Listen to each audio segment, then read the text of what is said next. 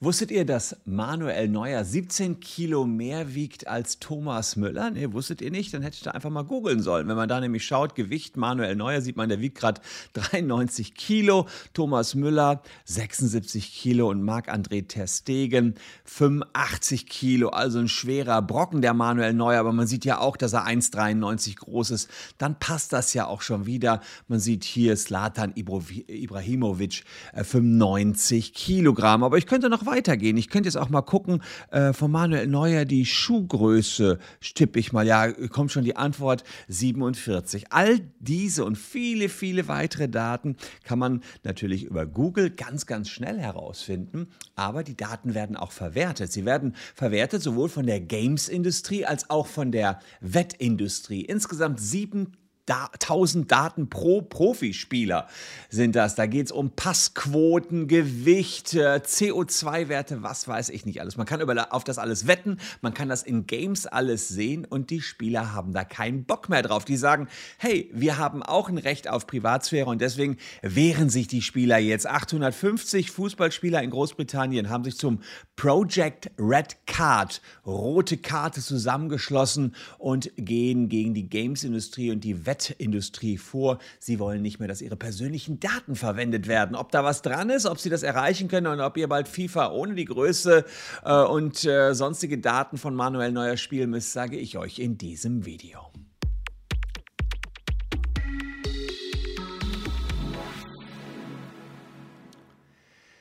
Hallo, ich bin Christian Solmecke, Rechtsanwalt und Partner der Kölner Medienrechtskanzlei Wildeborger und Solmecke und lasst gerne ein Abo für diesen Kanal da, wenn euch rechtliche Themen interessieren. Datenschutz ist ein Thema, nicht erst seit der Datenschutzgrundverordnung, aber besonders seit der Datenschutzgrundverordnung. Und auf den Datenschutz berufen sich etliche Fußballspieler aus Großbritannien. Sie sagen, ob es Torschüsse sind, Passquoten, Körpergröße, Laufdistanz, unser Gewicht, unsere Größe und, und, und.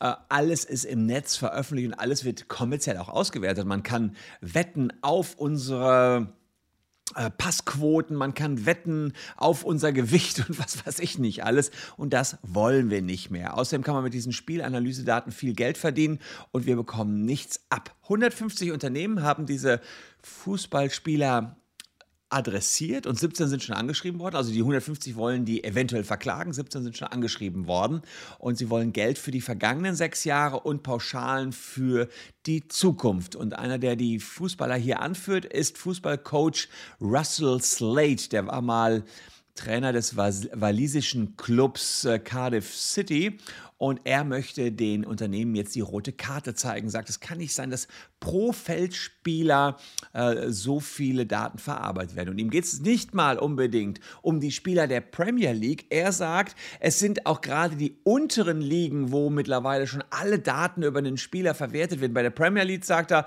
sie kann man es ja noch einsehen, das sind diejenigen, die Millionen verdienen, aber doch darunter nicht, die verdienen sowieso viel zu wenig. Da kann es nicht sein, dass man deren Daten quasi missbraucht und dass man mit deren Daten dann Geld verdient, ohne ihnen etwas abzugeben. Und das sind Weltkonzerne, die mittlerweile auch Wettquoten bilden auf die Spieler und auf die Spielerdaten und dann können die von diesen Milliarden auch was abgeben.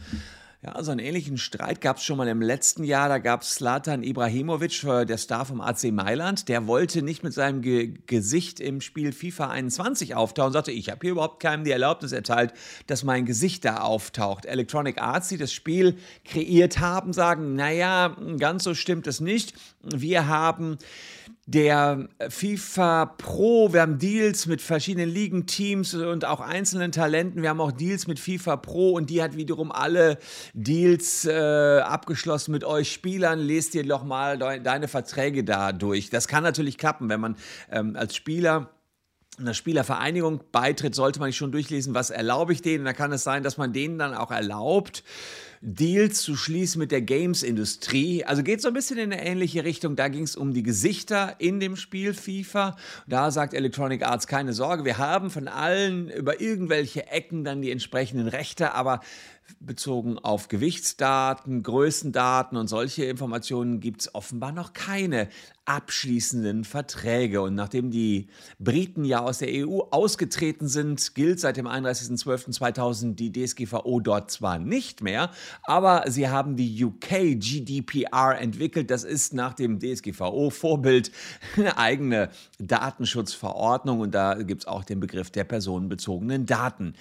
Es gab übrigens zu dem Thema ein Interview im Spiegel, da sagt ein Kollege von mir, ein Sportrechtler, dass er sagt, ich bezweifle, dass Schuhgröße und Haarfarbe schützenswert sind. Das ist was anderes, als ob jemand schwanger ist, welche Blutgruppe er hat. Und auch Leistungsdaten wie CO2-Ausschuss und Laktatwerte sind schützensgröße, aber offensichtliche Faktoren wie Körpergröße, Passquote, äh, die nicht. Da hat man, haben die Profis Pech, sagt der Kollege. Ich, äh, er, er, vergleicht das damit, dass man auf dem Feld ja auch einen Spieler so ohne weiteres fotografieren darf.